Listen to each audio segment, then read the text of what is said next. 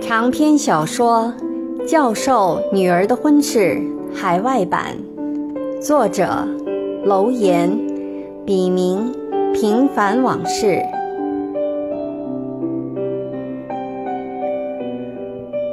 仅以此书献给那些在异国天空下挣扎过、奋斗过、迷茫过、失去过，更收获了的人们，让我们共勉。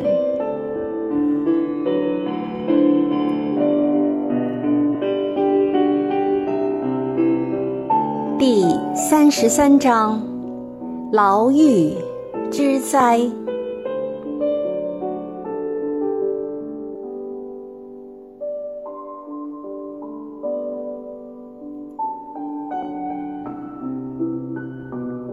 新曲。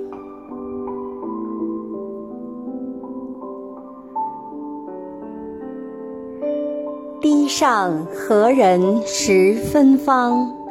来去皆是无缘人。莫把馨香错与负，枉费许多恨。心事难得消遣，最是寂寞夜深。闲来观湖月，应是痴情人。慷慨赠歌为新曲，高山流水向此生。蝶影扶摇青云上，袅袅化作云纷纷。难寄相思情何堪？一梦洒泪受此身，秋愁残花秦摇曳，孤安暮余生。遥见寒水外，点点渔火生。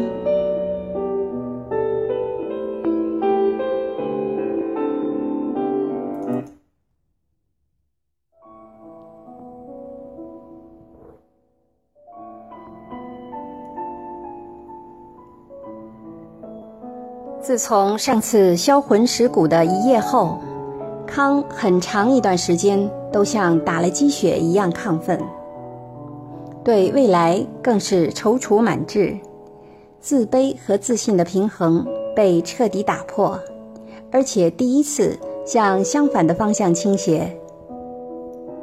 康虽然没把离婚付诸行动。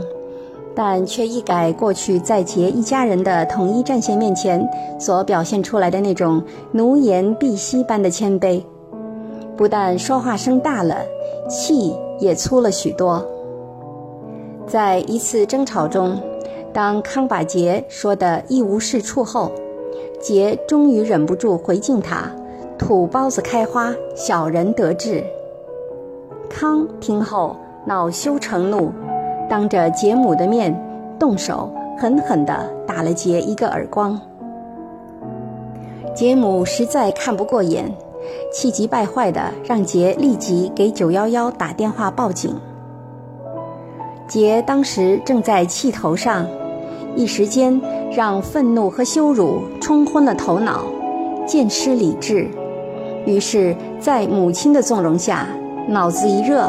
真的给九幺幺打了电话，不到十分钟，两部警车呼啸而至，旋即进来四个五大三粗的警察，简单问了下情况，看了看杰肿起来的半边脸，不容分说，留下一张 report，就给康上了手铐，押上警车带走了。望着绝尘而去的警车。渐渐冷静下来的杰，才突然意识到，因为自己一时意气用事，把事情搞到不可收拾的地步。杰的父母更是傻了眼儿，目瞪口呆地站在那里，手足无措，一副茫然的样子。他们根本想不到事情会发展到这一步。起先叫警察的目的也只是气愤不过，最多想借此机会吓唬吓唬康，令其有所收敛。现在两位老人开始为康的前途担忧起来，生怕因此会葬送了他的大好前程。杰想了一下，立即给在教会认识的童律师打电话。请他务必帮忙保康出来。童律师很热心，马上开车过来，拉上杰，按照 report 上的地址，找到康被关押的拘留所。经过童律师与警方的交涉，和杰也作证是自己错在先，而且确定不打算追究康的法律责任后。警方才同意收取一千五百美元罚金，保释康出来，但条件是，在接下来的一周内，康不得走进家门半步。童律师同情地看着有些不知所措的杰和垂头丧气的康，给两人出了一个主意，让康先去隶属大学的国际学生公寓住上一周。那里相对便宜些，又离康上班的地方不远。杰和康都表示同意，不这样又能如何呢？他们三人一起来到国际学生公寓，杰掏出信用卡和 ID，为康办理了住宿手续，然后对他说了声：“这几天。”你就在大学食堂吃吧。没等惊魂未定的康回过神来，杰又对童律师说：“我们回去吧。”童律师用手拍拍康的肩膀，说：“小伙子，下次可得接受教训。在美国，动手打老婆是犯法的。”康表情复杂的点了点头，没吭声。此刻，他一想到那间只有方寸地大小的铁囚笼，还心有余悸。谁能想象得出，一个天之骄子、科学家，会坐在拘留所冰冷的长铁凳子上，心里忧虑着自己的前途，而最想得到的是重获自由呢？杰和童律师转身离去，康突然冲着他们的背影，声音嘶哑地喊道：“请你们别把这事儿告诉别人。”“不会的。”杰停住脚步，几秒钟后又继续向前走去。还是童律师的回答给康吃了颗定心丸。杰回到家后，父母赶紧过来向他了解情况。杰将结果告诉他们，刚才还急得像热锅上蚂蚁的两位老人，这才安静下来。妈，杰西卡呢？杰问道。啊，喝过奶就睡了。母亲说。爸，妈，你们也早点休息吧。杰说完就去看孩子了。女儿这会儿睡得正香呢，还不时吧嗒吧嗒小嘴儿，粉红的脸蛋儿肉嘟嘟的，煞是好看。杰怔怔地站在女儿的床边，轻轻摇了摇头，泪水又不争气地涌了出来。他真的后悔当初听父亲的劝嫁给康。他本以为结了婚，以他个人的牺牲就可以成全父母和康，没想到烦恼还是接踵而来。而被卷进这场婚姻悲剧中，痛苦挣扎的不光是他自己，还有他的父母、甚至康。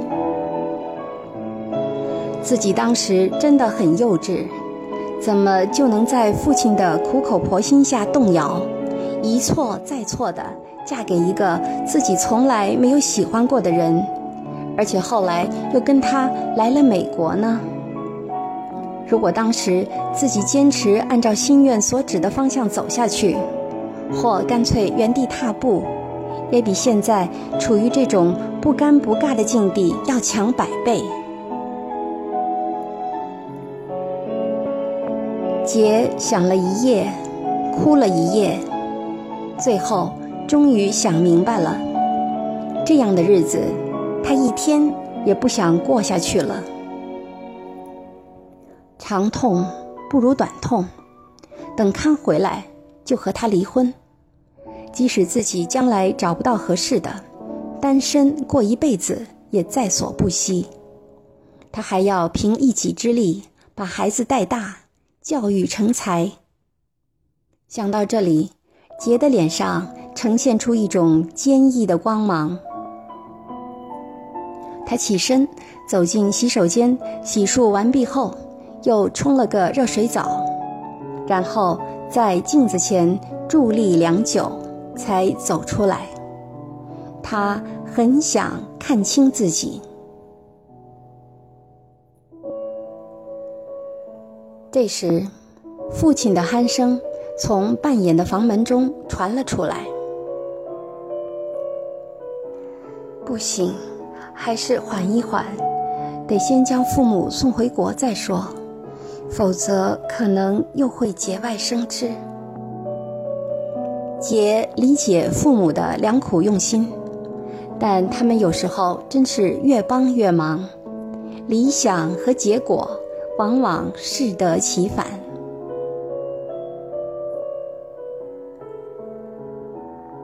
周日的上午，因为康不在，杰没有去教会。下午，刘姐特意过来看杰和孩子。在闲聊中，杰听到一个令他兴奋不已的消息：吴现在正在做房地产生意。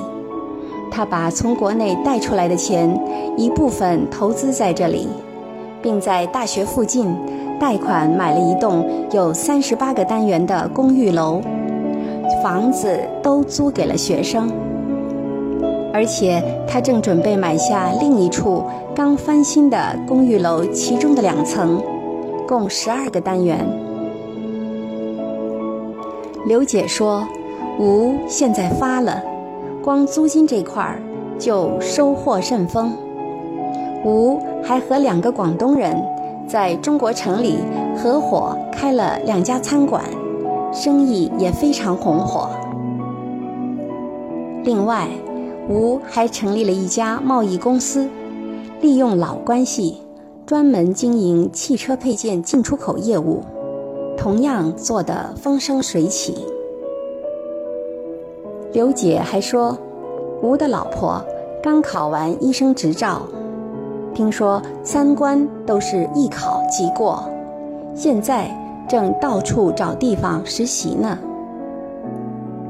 但不知道为什么，他们两口子始终没要小孩儿。教会里都在议论他们的事，虽然他们不来教会，但每次统计后，最大的奉献者。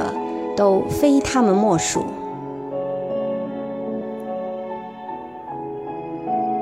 刘杰走后，杰的心情久久不能平静。当初他真的没看错人，是金子在哪里都发光。吴没有辜负他的爱，他从心里为吴感到骄傲，而他喜欢的。是个顶天立地的大男人。想到此，杰很满足，很快乐，也更坚定了离婚的念头。同时，他也下定了决心，彻底忘掉吴，不再和他有任何联系。他要通过自己的努力，开始一种全新的生活。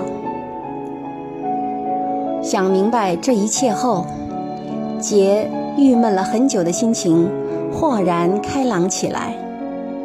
他仿佛看到了光明的未来，看到女儿一天天长大，不但聪明漂亮，而且非常懂事和孝顺，看到。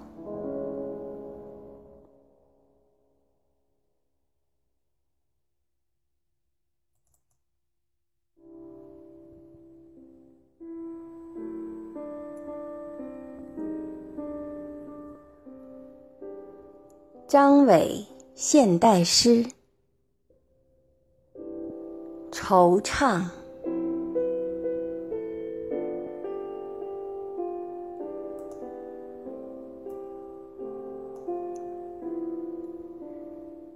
我以为自己老了，可你偏偏伸出本应属于青春的手，牵引我。来到一片神秘的土地上，把你的心捧给我看，让我在感动中陶醉，又在半信半疑中沉默。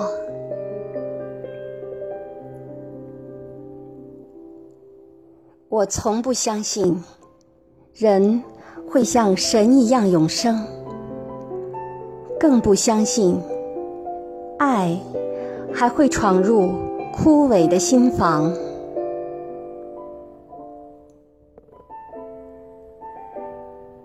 你用大海一样的胸怀，春雨般的体贴，点点滴滴滋润我已经皲裂的心田，让枯木逢春，新芽茁壮。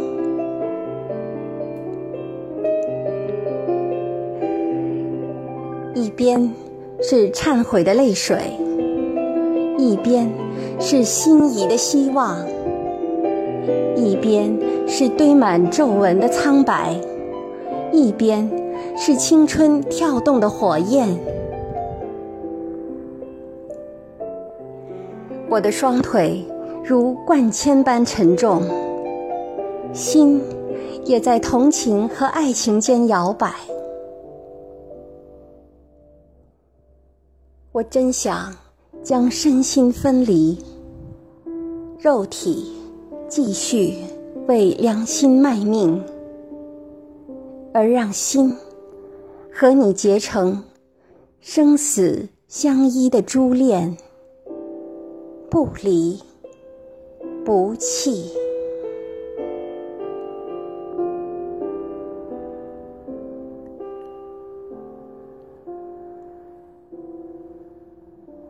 敬请继续关注《教授女儿的婚事》海外版第三十四章：自食其果。